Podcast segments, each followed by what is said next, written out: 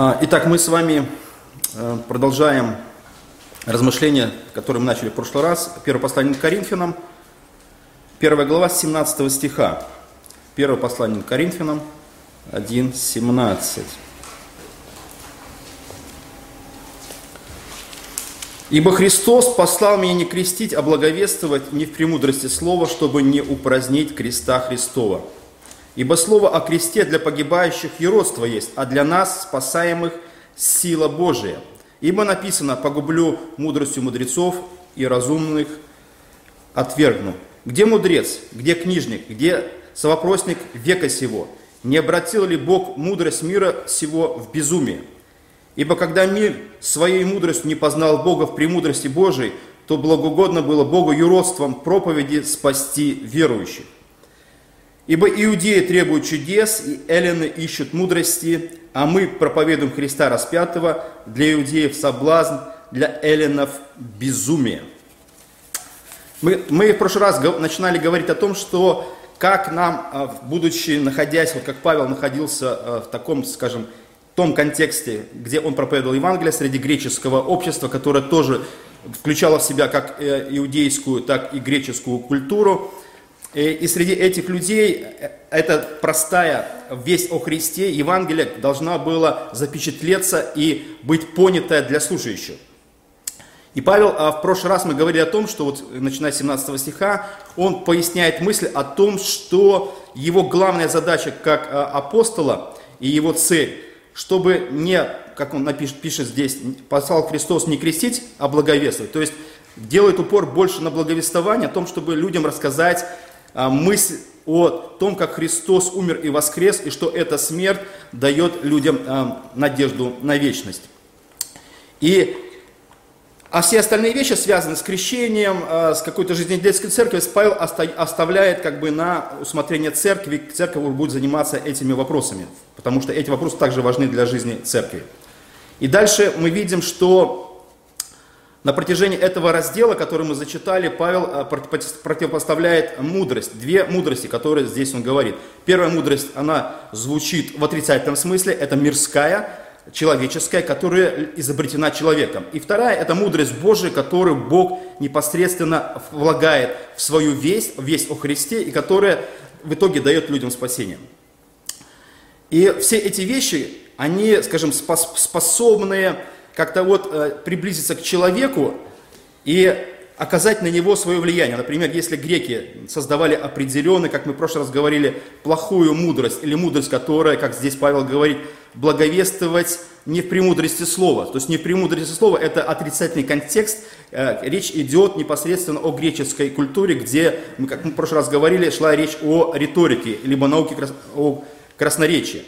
Это плохой пример, он говорил о том, что греки вот способствовали э, делать ударение непосредственно на саму методику или как это все будет провозглашено. Неважно даже о чем даже, идет речь, это уже стало, скажем, на втором плане. А, а смысл э, проповеди Павла заключался в том, что то, что он говорит, идет как бы в первом плане, а стиль, либо метод, или, или какой-то непосредственный как, э, момент того, как Павел это будет излагать, это уже Павел а, относит ко, второй части, и это уже все моменты, которые тоже необходимы, но Э, в данном контексте речь идет непосредственно о слове, которое должно быть простым и которое должно быть без искажений донесено до слушающих. И как он здесь говорит э, в этом отрывке, что Христос послал меня не крестить, а благовествовать не в премудрости, чтобы не упразднить э, креста Христова. И об этом мы говорили, что проповедь Павла не имела цели сделать скажем, привнести э, в свою проповедь какие-то элементы культуры, потом элементы какие-то религиозного мышления,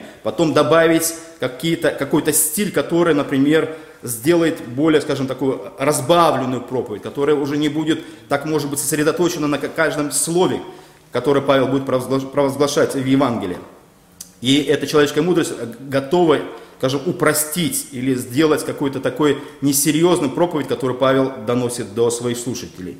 Поэтому э, задача Павла и задача нас, как христиан, или задача церкви, э, существующей в современном мире, чтобы э, проповедь Евангелия не искажалась, и вот как она идет 2000 лет провозглашается, и эта проповедь достигает слушателей, люди спасаются, люди приобретают веру во Христа, и эта вера доводит людей до прощения грехов а, и жизни вечной.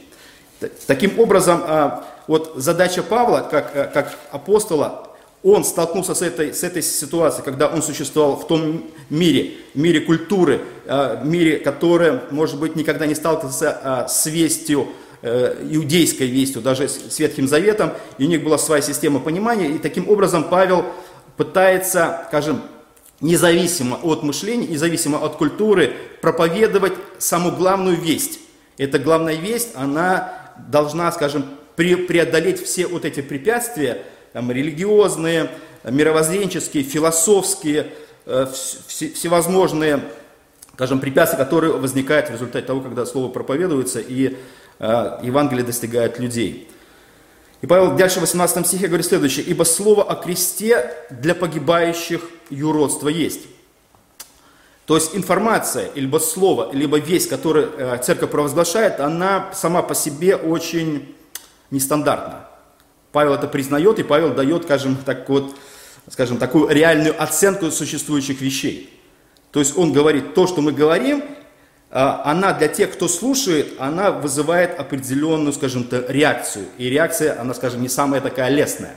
Потому что люди, когда сталкиваются, да, вот когда мы сталкивались с религией или мы сталкивались с христианством, с какими-то вещами, обычно наша реакция была, я думаю, похожая. Поэтому если человек, скажем, не упал с неба, как ангел, да, и у него он уже не был посвящен в духовные вещи, если мы роди, родились особенно, как люди, родившиеся мы в атеистическом обществе, для нас э, весть или слово о кресте, это не просто, вот Павел еще не просто говорит слово об Иисусе, Иисус, который нас любит, нет. Он, он берет самую крайнюю степень, а, скажем, своего благовествования. Он говорит о том, что то, что он говорит, это эти вещи связаны непосредственно со смертью, со страданиями, с кровью, а, с наказанием и с такой очень, скажем, неприглядной ситуацией, которую он провозглашает. То есть то, что говорит Павел, это факт, исторический факт, который совершился когда-то в истории. И Бог в своем, в своем провозглашении Евангелия не нуждается в том, чтобы как-то доказывать миру о существовании этого факта. Этот факт просто по сути провозглашается. И он, скажем, не занимается какой-то, знаете, вот э, какой-то системной базой, чтобы подтвердить это существование этого факта. Этот факт просто вот он провозглашается как, как существующий. Это вот, как знаете, похоже, э, что-то подобное на то, как мы сталкиваемся, например, э, с природой, созданной Богом, с Богом. Например, каждое утро, независимо от нашего мнения, от нашей ситуации, солнце всходит над злыми и добрыми. И мы, и мы видим факт существования Бога.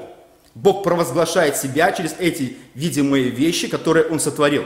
Приходит ночь, если, если ночь такая ясная, восходит луна, потрясающе. Каждый раз я смотрю, вот это как написано в Бытие, Бог создал это для управления временами.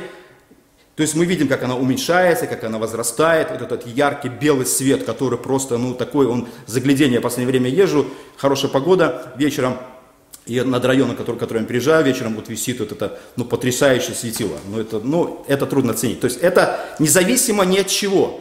Веришь ты в это, не веришь, ты просто видишь, это как бы провозглашается в таком физическом мире. То же самое, весь о кресте, оно Богом провозглашается независимо от э, мнений или желаний, либо пристрастий людей.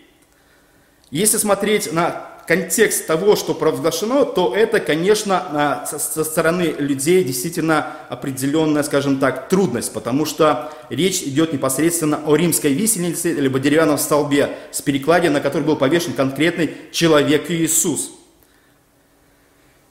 И когда мы смотрим на этот факт, то этот факт провозглашает а, нам следующую вещь. То, с одной стороны, можно сказать так, вот да, ну, когда-то в истории а, погиб человек – его распяли 2000 э, лет назад на каком-то горе, на каком-то холме в Иерусалиме. И этот молодой парень, которому было 30 лет, ну даже допустить, как люди говорят, если это сын Бога, он умер на куске дерева на неком холме вот в Израиле. И этот, этот парень пролил кровь, он страдал и мучился, он умер и воскрес на третий день. И таким образом а, вот это событие, которое произошло 2000 лет назад с этим парнем, молодым, которого зовут Иисус, оно, скажем, вера в это событие и принятие этого события, а, скажем, в нашу жизнь и воспринятие того, что Он сделал, это влияет непосредственным образом на, на нас, оно, скажем, формирует а, категорию людей, которые приобретают спасение. То есть можно посмотреть на это образом таким, а, ну, таким взносим, она в их глазах является глупостью, безумием, бессмыслицей, безумным глупым поступком человека, который это совершил. И это, как этот поступок может изменить а, их, их жизнь. То есть состояние этих людей, ну, скажем так, а, обычно, и в этом состоянии находились мы.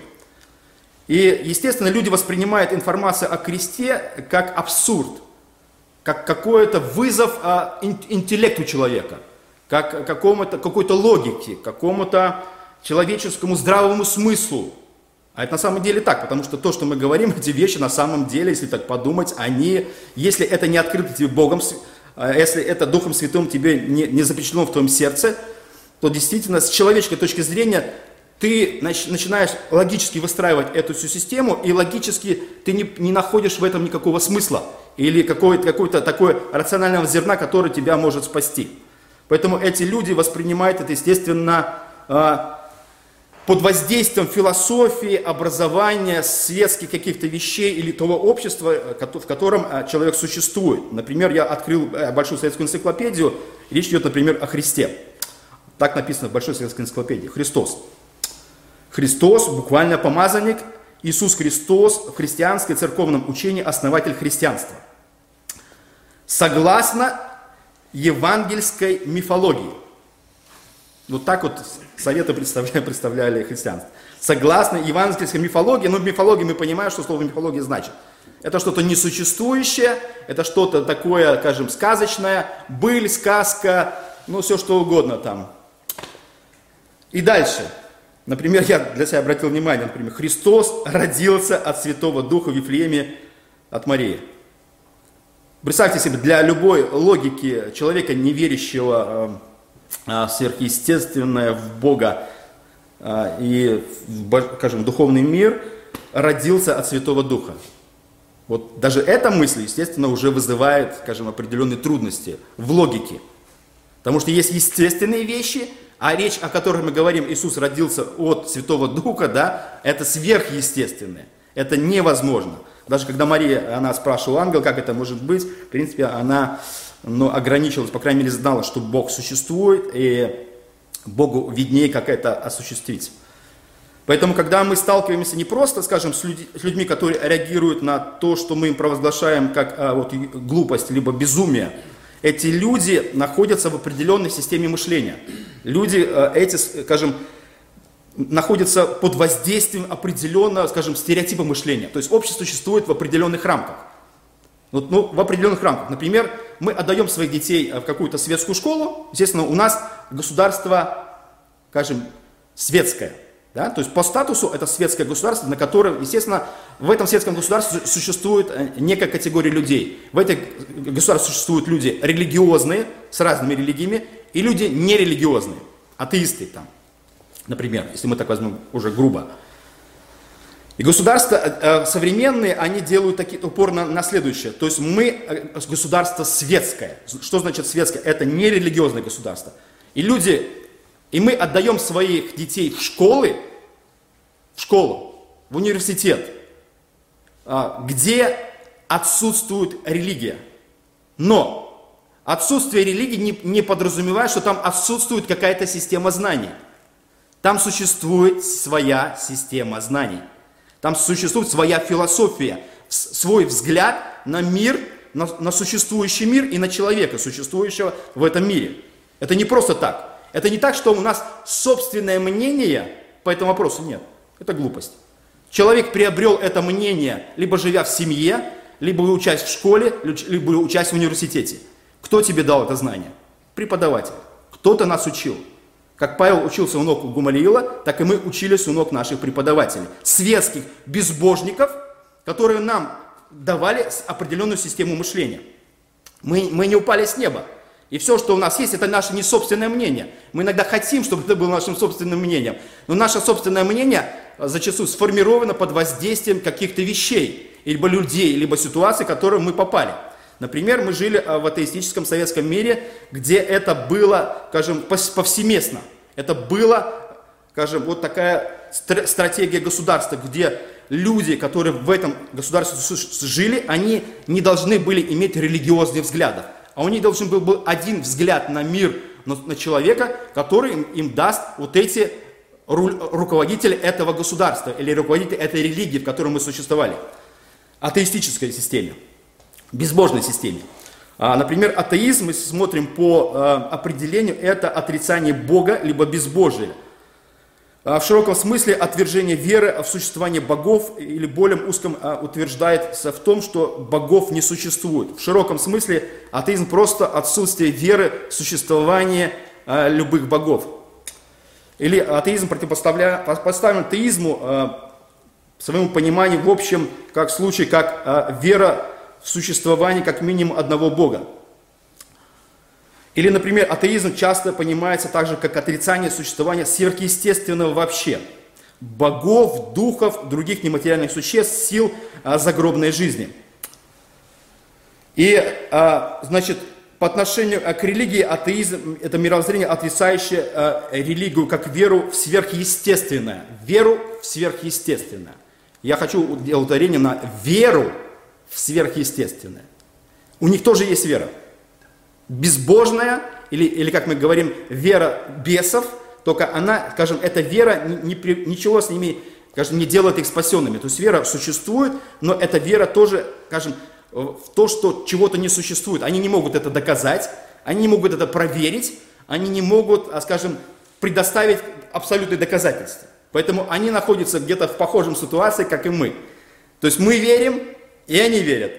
Как, э, как в одном э, советском классическом фильме, когда «Берегись автомобиля», когда Смоктуновский продавал очередную украденную машину и продавал это там, ну, такой был советский, такой был как бы юмор такой, священнику прибалтийскому, и, они, и этот, значит, вор Смоктуновский, он говорит, а вы верите, что Бог есть? А тот священник говорит, Одни люди верят, что Бог есть, другие люди верят, что Бога нет.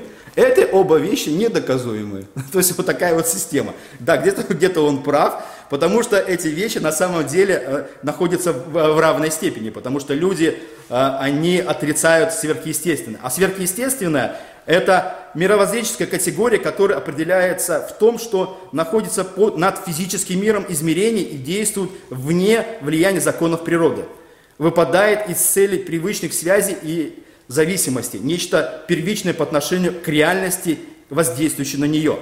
То есть, а, если какие-то вещи, например, происходят в реальности, то люди должны это как-то объяснить. Это произошло почему? Потому что стечение обстоятельств. Так случилось. Так, такие события, так произошло один то, то, есть, но когда, например, мы существуем как христиане а, в такой же ситуации, то мы говорим, это сделал Бог. Я вижу руку Бога. Я вижу, что эти вещи не, не, не случайны. У нас был вот такой момент, такой интересно расскажу. А, простой, но такой, ну, по крайней мере, для нас это было такое очень, скажем, с улыбкой. А, у нас в, на этой неделе была, ну, как у нас такая группа молитвенная, значит, мы каждую неделю сходим, там у нас, значит, 6 семей и 5, 5 квартир, потому что в шестой семье там они живут в маленькой комнатке, и там невозможно собираться. И вот в этот раз у нас должны были собраться. Я заехал, и там у нас скидка рыбы была, я рыбу купил, значит, э, привез рыбу, а холодильник забит там этим, мороженые, там эти все, как это, фрукты, такое вот перетертое. И чтобы рыбу положить, нужно было что-то достать. Короче, мы в итоге достали клубнику, которую мы заморозили, положили туда рыбу, потому что нельзя было, и клубнику положили, говорится, в морозилку, чтобы растаяла, и мы, и приносит один, значит, нас там, мой друг приносит мороженое, и говорит, а мы бы хотели клубнику. Именно там у нас варенье это разное, говорит, мы бы хотели с клубникой. А вот клубника мы уже, получается, мы уже достали с морозилки, уже поставили, не знали, зачем ее достали. Потому что рыба, и, и смотришь логические связи, например, да? Ты покупаешь рыбы, ты должен положить в морозилку, там, там мешает клубника, да ты кладешь рыбу, достаешь клубнику, а клубника кто-то тебе хочет, но не знает, что она уже приготовленная и уже разморожена. Потому что если мы начали, начали бы ее размораживать, то это было бы какое-то время. А так она уже размороженная, стоит готовая, мы не знали, зачем это надо. То есть, если смотришь а, причинно-следственную связь каких-то вещей, то я воспринимаю, мы воспринимаем это как верующие люди, как руку Бога, и даже в таких мелочах ты испытываешь какое-то определенное радость, удовольствие и счастье, и понимаешь, Боже, Господи, Ты даже в таких мелочах так удивительно все вещи происходят. Если, например, смотрел бы на, на это, вот как написано, вера в, в сверхъестественное у них отсутствует, это значит, есть определенный порядок вещей, но этот порядок вещей, которым говорят неверующие люди, он тоже складывается и объяснен ими в рамках, скажем, только физического мира. Потому что в их понятии отрезается физический мир от духовного. А мы еще на физический мир накладываем еще духовный мир, который влияет на физический мир. И это ее непосредственная связь, поэтому, потому что мы, кроме того, что люди физические, мы еще и люди духовные. Поэтому, когда мы пришли как атеисты, как верящие, что, что Бог не существует, и весь духовный мир не существует, пришли в систему а, религиозную, сверхъестественную, где существуют ангелы, Бог – духи, там, злобы, дьявол. Это все вещи, казалось бы, из какого-то такого, знаете, сказки или какого-то фильма, который, может быть, нас когда-то э, там, пугал. Но все эти вещи, они характерны для определенной системы мышления. Поэтому, когда нам объясняют, например, для верующих, вот сейчас, да, что Бог не существует, например, да, а в Писании написано в этом, что «сказал безумец в сердце своем нет Бога». То есть, когда человек так говорит, с, с нашей религиозной точки зрения, с, с тем, что нам открыто Богом, что Бог существует, это, безумный, это безумная система мышления. То есть безумная, но тоже система. И тоже система мышления, поэтому, когда иногда нас пытаются убедить в том, что мы говорим о кресте, и это глупость, и это какое-то вот безумие, это какое-то юродство, то когда они говорят, что Бога не существует, это еще хуже – это вообще, это вещи, которые, ну скажем, только безумец может сказать, что то, что, например, висит, это Солнце и Луна, даже такие ямки, или звезды, которые мы, мы наблюдаем, э, которые явно там, ну просто ну, существуют в, так, в таком красивом, стройном э, виде, и это сложилось в результате чего-то такого взорвавшегося, ну посмотрите, какая ну, красивая Луна, какие четкие контуры как она холодный белый свет светит, и просто, ну это потрясающе, невозможно. Я понимаю, почему даже в те времена религиозные люди поклонялись Луне. луне. Это, ну, потому что ты понимаешь, как религиозный человек, что это невозможно, что это сотворил Бог. Есть у этого а, объекта создатель, но почему люди поклоняются? Потому что это на самом деле ну, потрясающе. Ну, на самом деле потрясающе. Ну, это просто меня сводит, скажем, не то, что с ума, но это вызывает у меня каждый раз новые чувства, как будто я это не видел. Каждый раз я смотрю на это, я просто не могу. Ну, я бы смотрел бы, как говорится, и смотрел на эти вещи, как люди смотрят на три вещи, да, как э, горит огонь, как течет вода и как выдают зарплату. Бесконечно. Да, или пенсию, там, не знаю, люди любят, да, такие вещи бесконечно. Вот.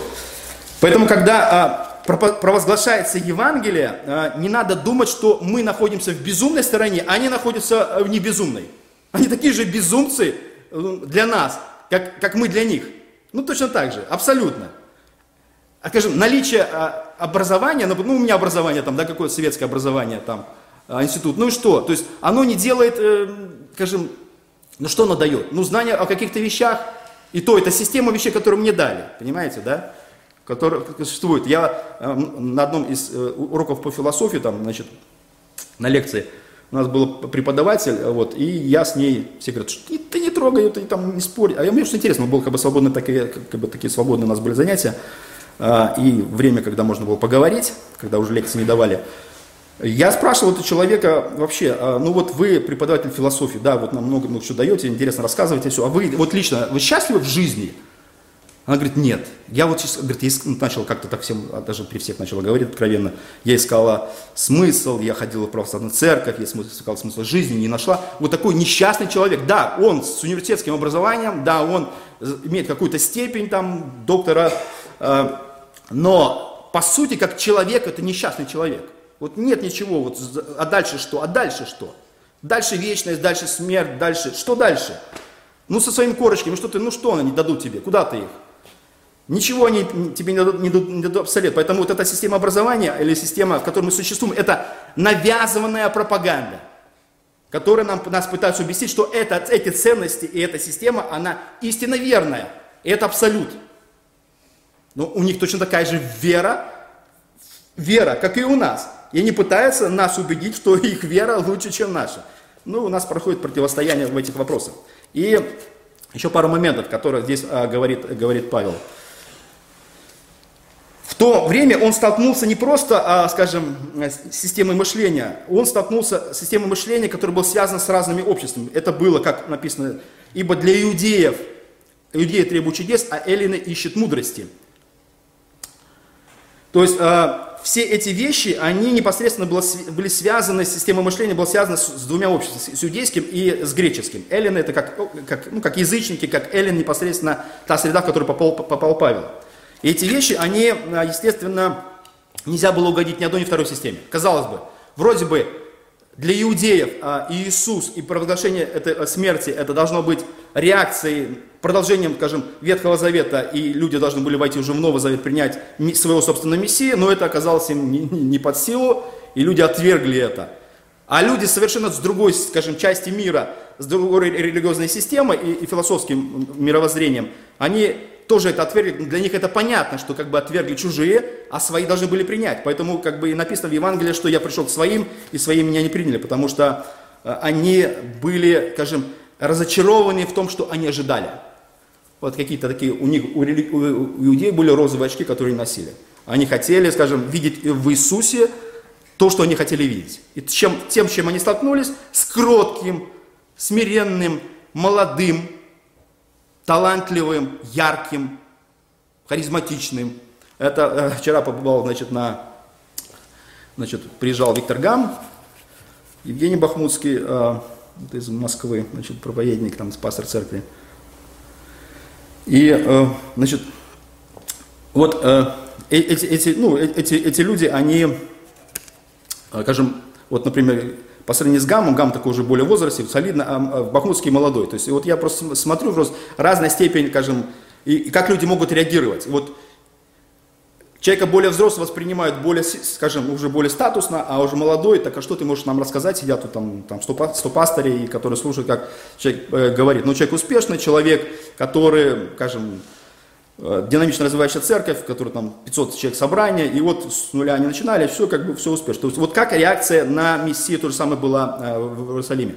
Но здесь, например, Павел говорит следующее, он как еврей, он делает такой э, акцент. Например, он говорит так, что иудеи требуют чудес. Иудеи требуют чудес.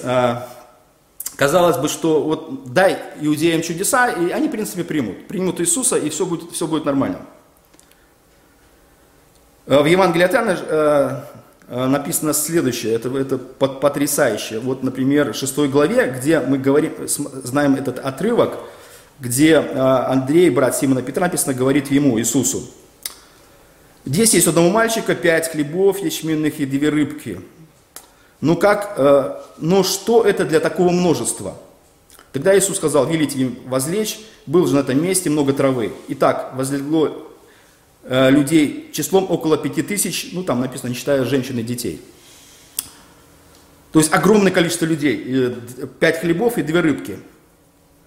Иисус, взяв хлебы, э, воздал благодарение, раздал ученикам, а ученики, э, возлежавшим, также и рыбки, сколько кто хотел. Ну, вроде бы, ну, событие произошло. Чудо это не чудо. Ну, две, там, пять хлебов, две рыбки. И, и там человек тысяч двадцать, например. Ну, там минимум, сколько там существовало. Это минимум 20 тысяч, мы говорим. Вот Сколько, сколько бы каждому, не то что даже вдохнуть, да, можно было вдохнуть эту крошку, или не знаю, что там, смаковать ее, втирать ее в десны, не знаю, ну что-нибудь, вот каждому, это может быть по крошке и то бы не хватило бы. Но при этом мы, мы видим, что люди, которые, они а, все это приняли, они реально столкнулись с Иисусом, а, с этим успешным молодым человеком, который сделал такое потрясающее чудо. И потом Иисус накормил всех, все довольны, собрали еще там 12 коробов, а то, что осталось.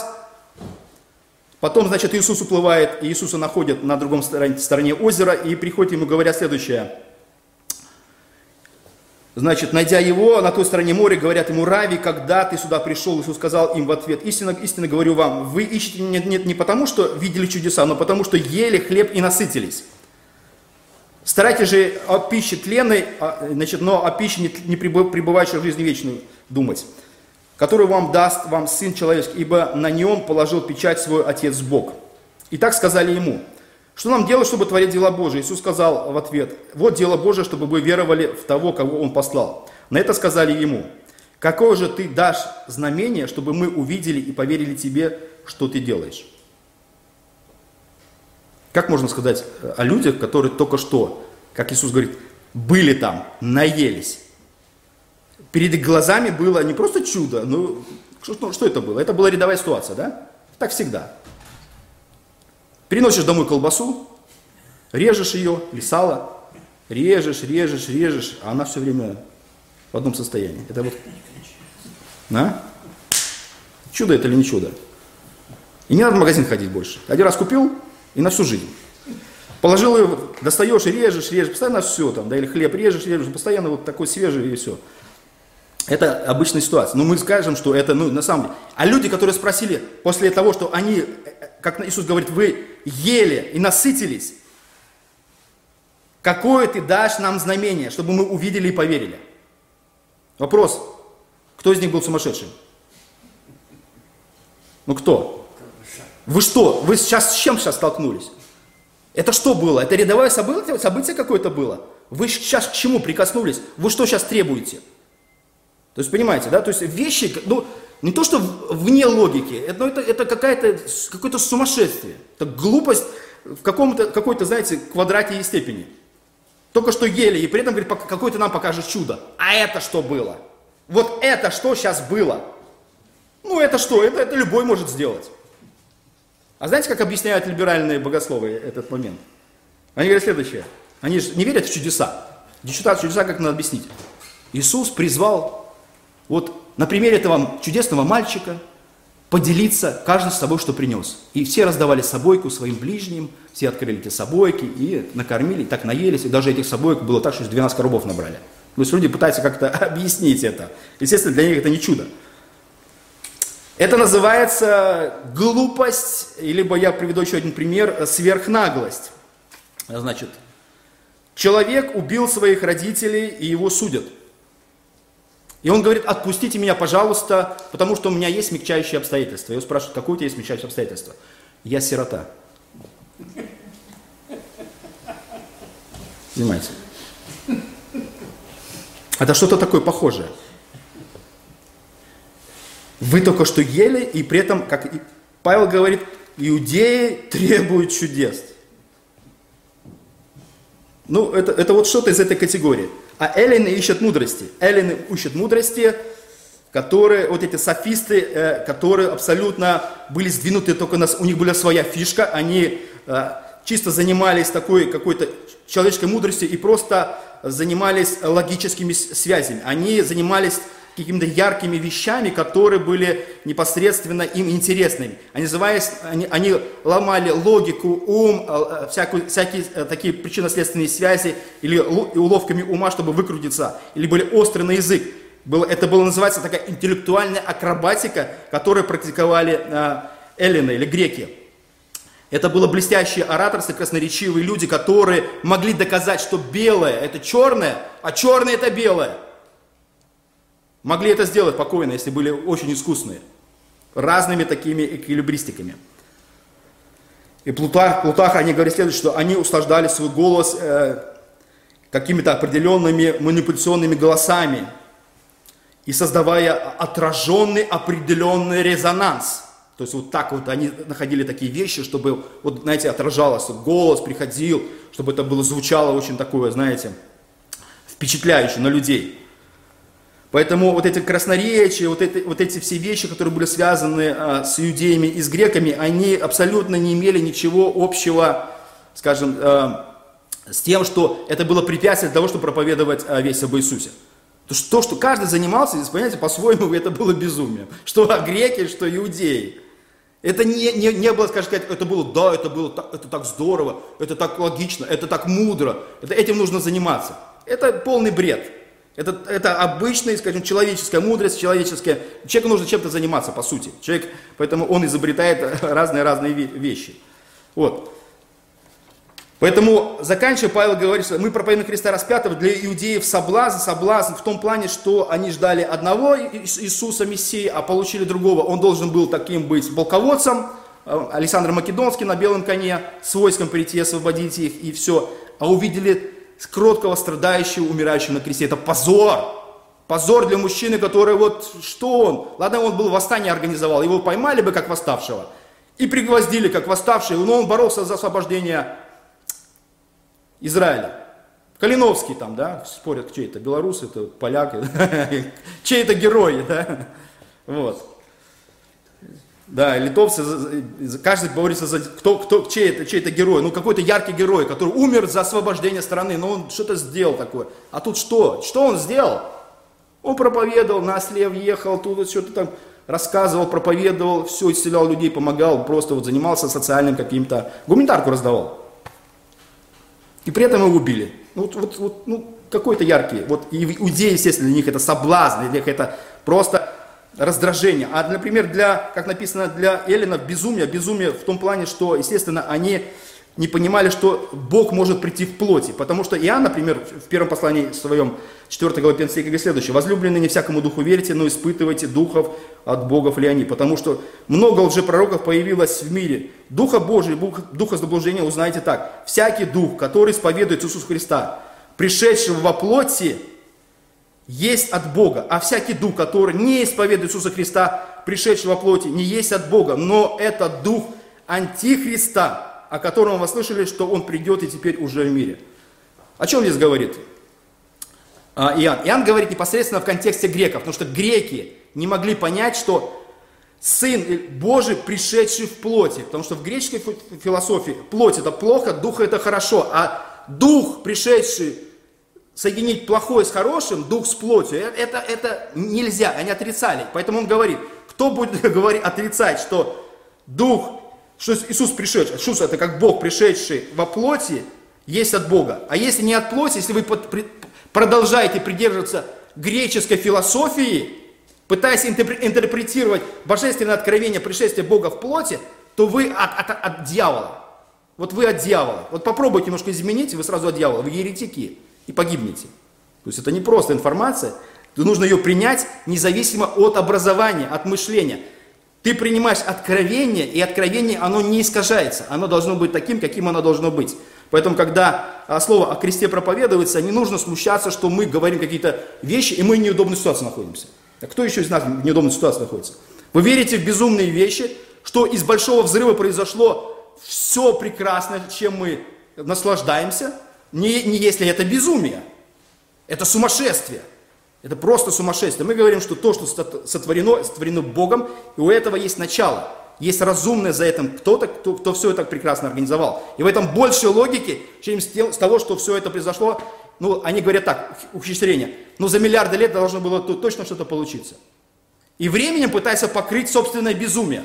Так вы, вы безумцы в миллиардной степени. Вот так получается. Поэтому когда мы проповедуем Евангелие, не нужно смущаться, нужно его доносить так, как, как Бог нам заповедал, и в этом будет благословение и спасение для людей. Аминь.